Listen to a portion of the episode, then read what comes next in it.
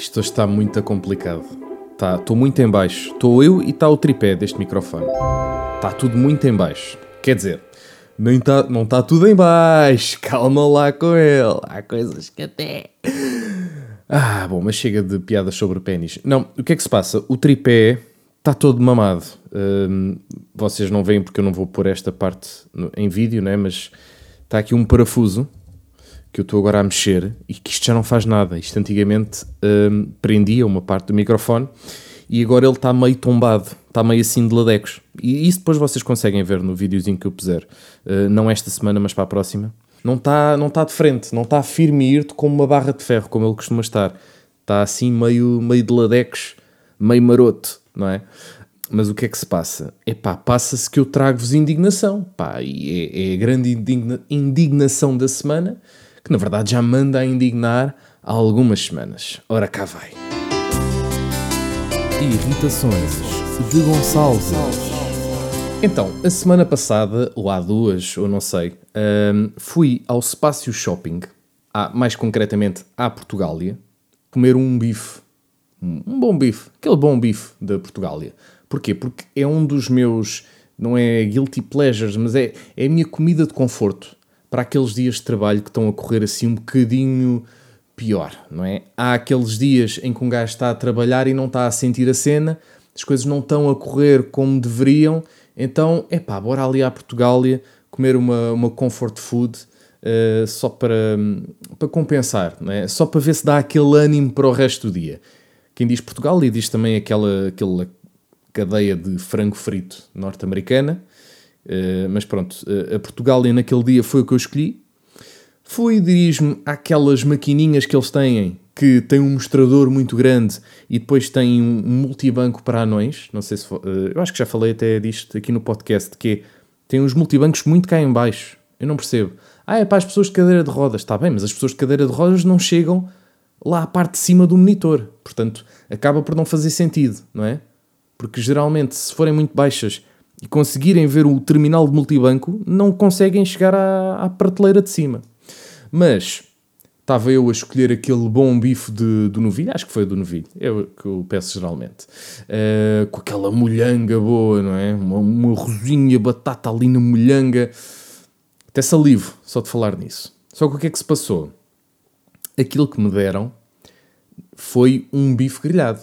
Portanto, o senhor entrega-me o bife e eu olho para o bife eh, e pergunto: Olha, desculpe, eh, o molho. Ele: "Ah, não, não tem molho, está aqui escrito bife grelhado. E eu: Está aí escrito bife? Como assim? Então, mas, mas não tem molho? E ele: Ah, mas quer, quer molhos? Porque acho que ele não estava a perceber, o português dele também não era assim espetacular e ele ficou assim meio confuso a olhar para mim e eu fiquei meio confuso a olhar para ele, mas pensei, epá, ok, está ali escrito bife grelhado, se calhar fui eu que me enganei, pá, tudo bem, vamos assumir, ok, na boa, paz e amor, ok. Comi a porcaria do bife, parecia uma sola de sapato eh, e já agora quero aqui consciencializar-vos que se vocês vão à Portugália pedir um bife grelhado, vocês mereciam levar uma chapada nas fuças. Porque se querem um bife grelhado, para já façam em casa, porque isso não custa nada. Não é? É compram um bife, vão ao talho, vão um supermercado qualquer, compram um bifinho, grelham em casa. Não vão à rua pedir um bife grelhado, muito menos um bife grelhado da Portugália, que custa exatamente o mesmo que os outros. Ok? Não sei se estão a par desse, dessa cena. Uh, mas pronto, epá, eu assumi. Ok, fui eu que fiz merda. Pronto, tudo bem, vamos lá comer o bife. Rijo, pá, se- mal saboroso, não tinha ali saborzinho nenhum.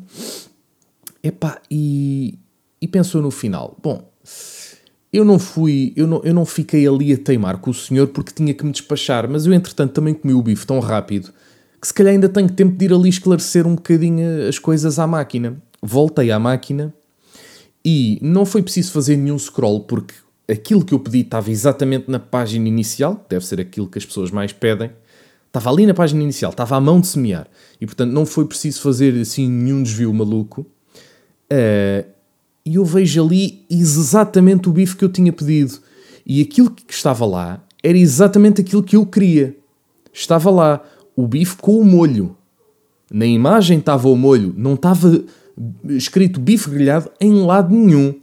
E quando nós clicávamos no, no iconezinho, hum, não dizia, não havia opção de tirar molho, ok? Porque e se houvesse eu também não iria clicar na opção tirar molho. Portanto, eu fiz os passos todos até chegar à, à parte do pagamento e depois dirigi-me ao balcão e disse: Olha, uh, então o senhor disse-me que eu pedi um bife grelhado, mas eu fui ali à máquina e não está ali o bife grelhado.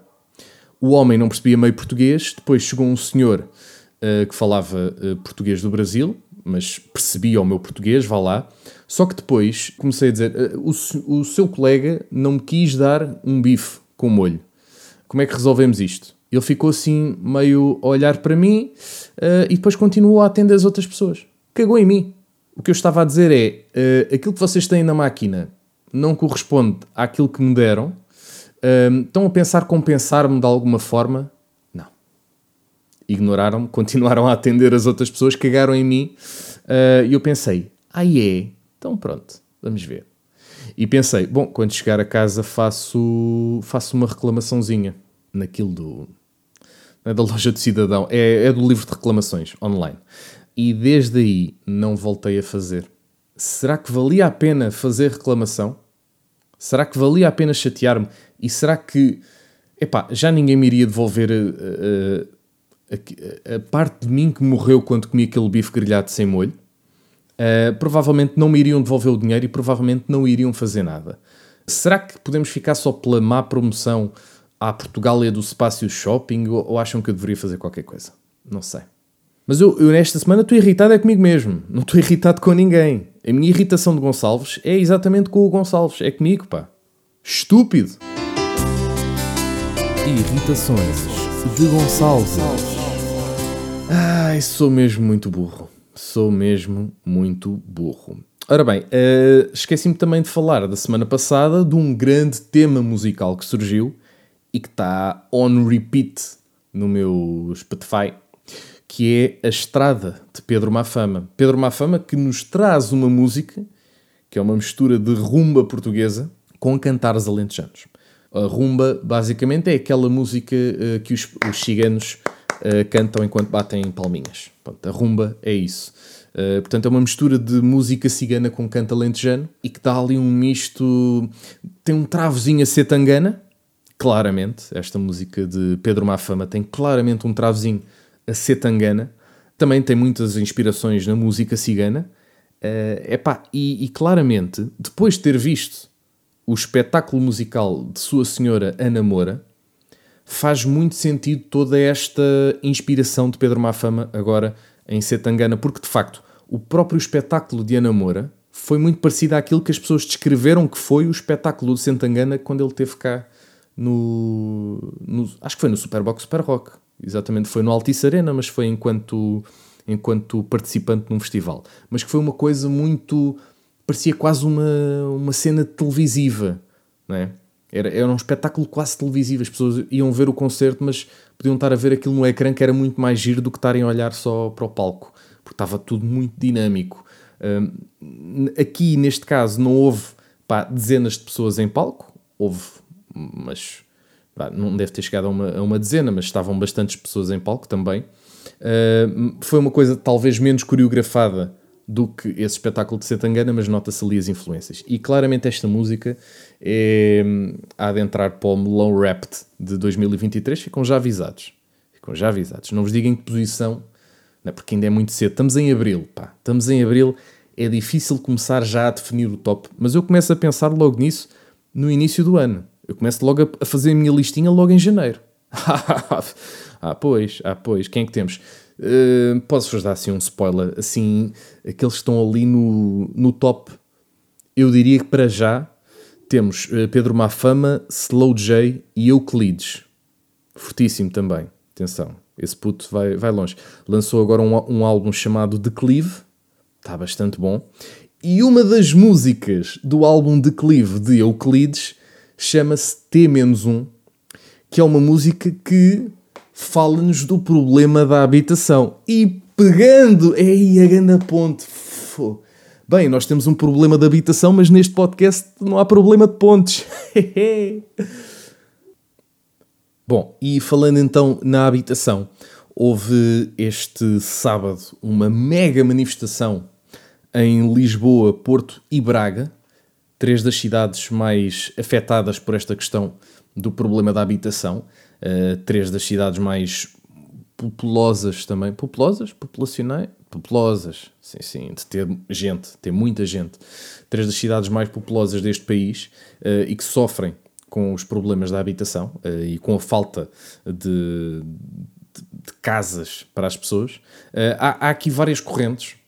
As pessoas que vão à televisão, os tais especialistas que vão à televisão dizer coisas, falam de um problema de falta de casas. As pessoas que procuram casa falam de um problema de excesso de preço.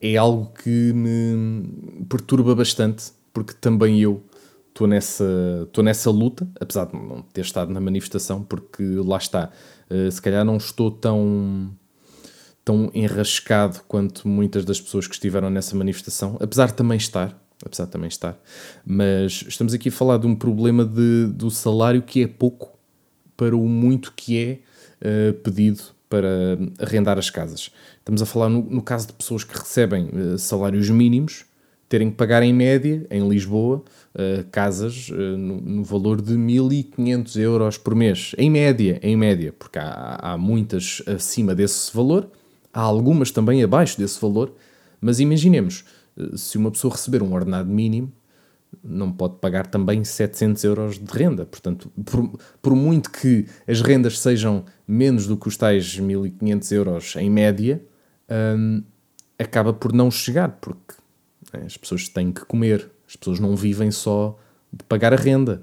Há mais coisas na vida. Uh, e aqui não estamos a falar de luxo, não estamos a falar de ir a restaurantes ou ir a discotecas uh, sair. Estamos a falar de, às vezes, simplesmente comer.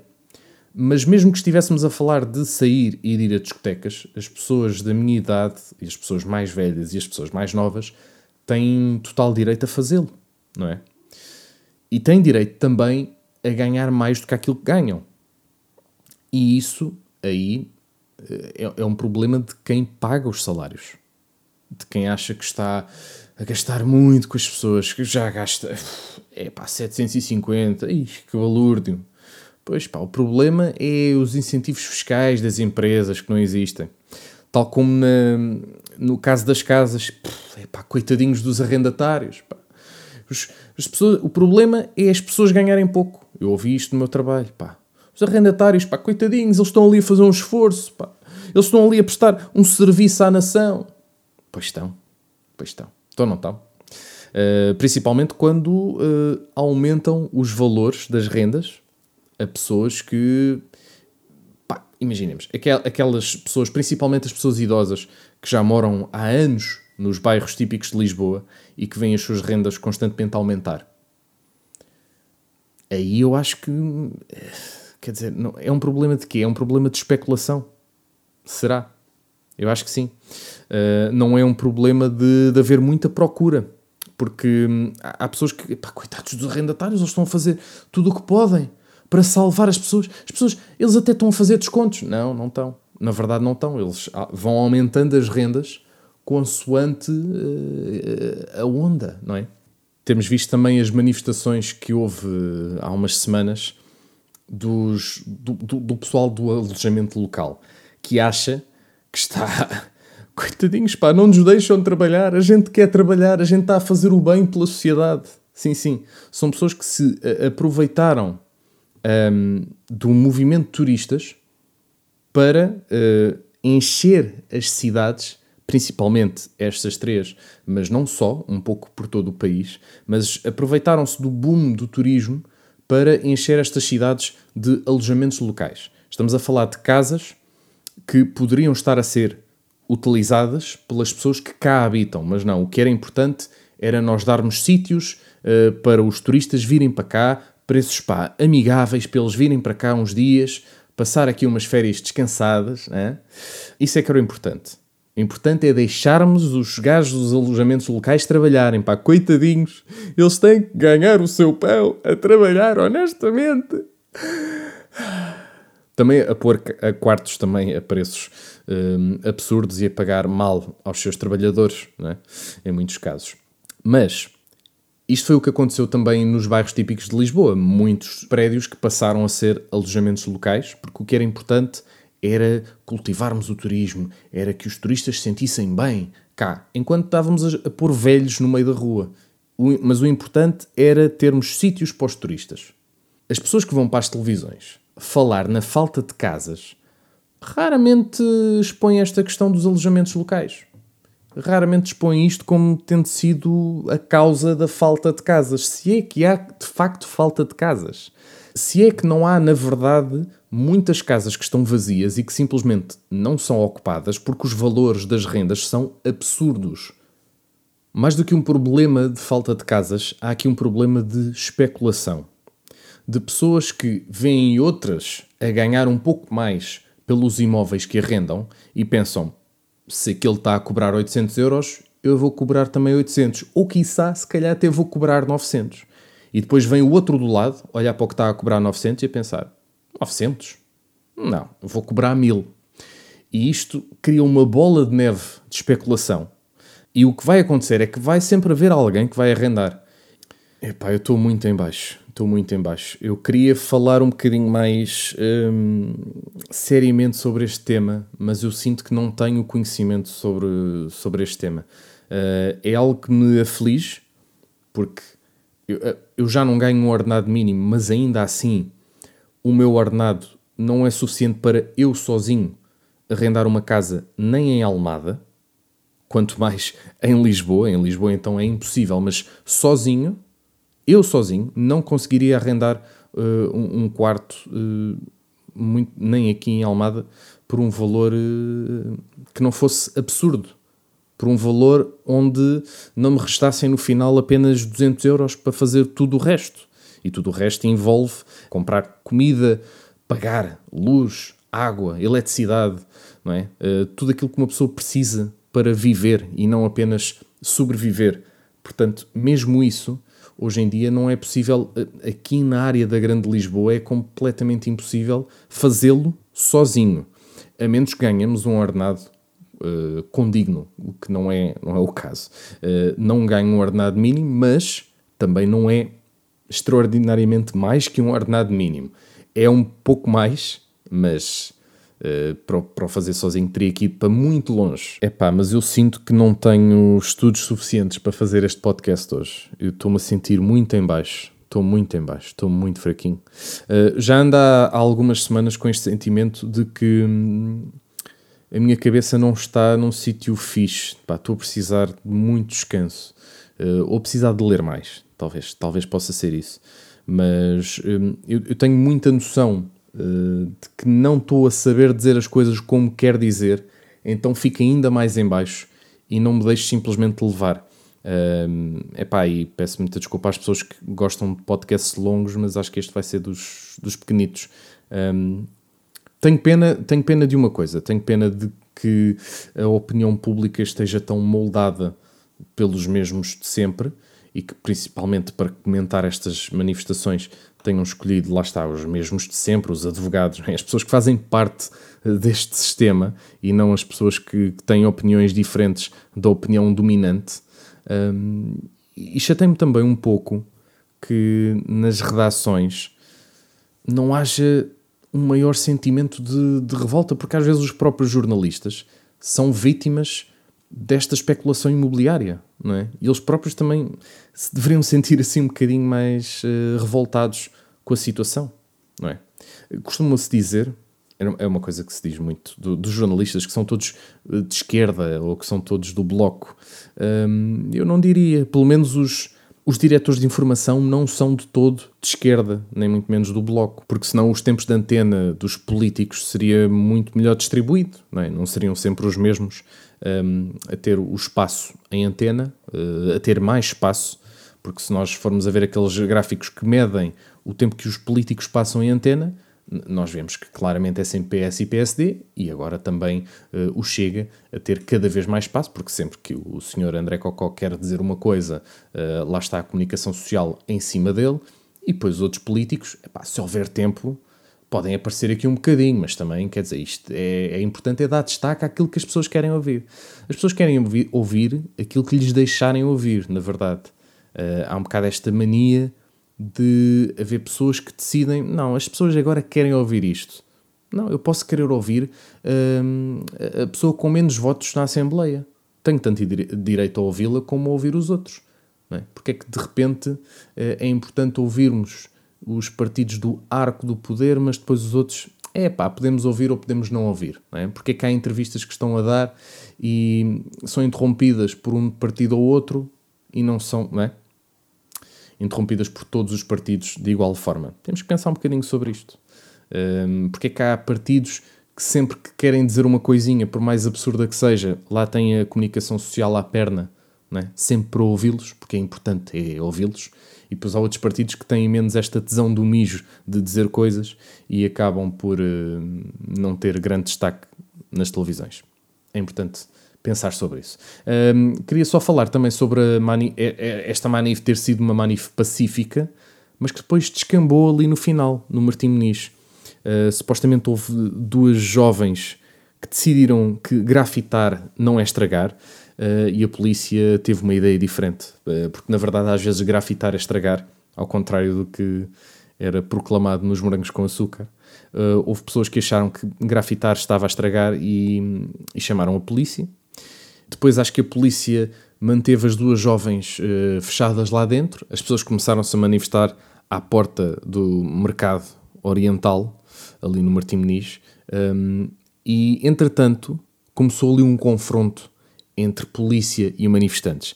Disseram ali algumas manifestantes que alegadamente havia ali polícias infiltrados. Uh, pá, não parece totalmente descabido, uh, porque acho que seria um bocadinho também uh, absurdo de repente as pessoas começarem a, a atirar pedras simplesmente porque a polícia estava a, a ter ali duas pessoas. Um, no entanto, no entanto, o que vemos depois passado algum tempo, é que chegam mais colegas polícias e começam a carregar sobre pessoas que estavam simplesmente ali a existir. Porque a polícia achou que já chegava daquele espetáculo, eh, as pessoas tinham que ir para casa, tinham que ir andando, e então uh, vá de andar a dar bastonadas em pessoas que estavam ali paradas, não estavam a fazer nada. E por muito que uh, queiram tirar as pessoas dali, uh, dar uma bastonada numa pessoa que está parada e que não, não fez nada para levar aquela bastonada é agressão desnecessária, é violência policial. Uh, e se a polícia está chateada com a vida, então tem que se manifestar, uh, tem que fazer as suas próprias manifestações e manifestarem-se contra uh, quem acham que não lhes dá o devido respeito, não é? Porque existe aquela, aquela questão da polícia, eh, de alguns polícias acharem que aquilo que recebem para o mal que lhes pode acontecer não é suficiente. Eh, as polícias ganham pouco e isso é verdade. Uh, agora, esta vontade de bater em pessoas uh, não pode ser justificada uh, por tudo e por nada e não pode apenas ocorrer quando as pessoas querem fazer manifestações pelos seus direitos. Porque tendencialmente isto acontece muito. Eu próprio estive em manifestações uh, há duas semanas ou três e, e, senti que a polícia estava ali muito presente quando as pessoas estavam simplesmente a, a marchar, estavam a desfilar, estavam a gritar palavras de ordem, não estavam a fazer mal nenhum a ninguém. Mas os polícias estavam ali com aquele arzinho de mal, tipo, nós estamos a ver-vos. Ok, estão a ver-vos e nós não estamos a fazer nada de mal, estamos simplesmente a gritar palavras de ordem contra o governo, não contra a polícia.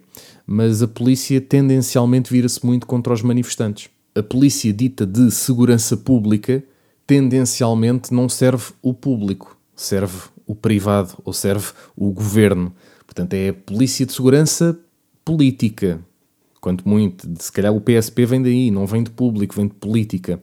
Porque geralmente para o público a proteção que há é pouca.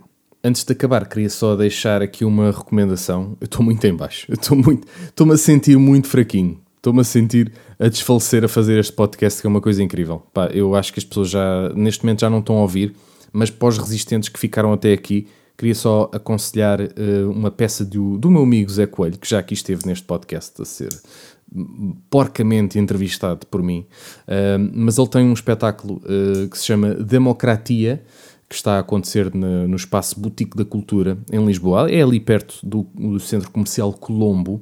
Uh, e é um espetáculo que já deveria ter acabado, no entanto, eles abriram mais uh, três sessões, julgo eu.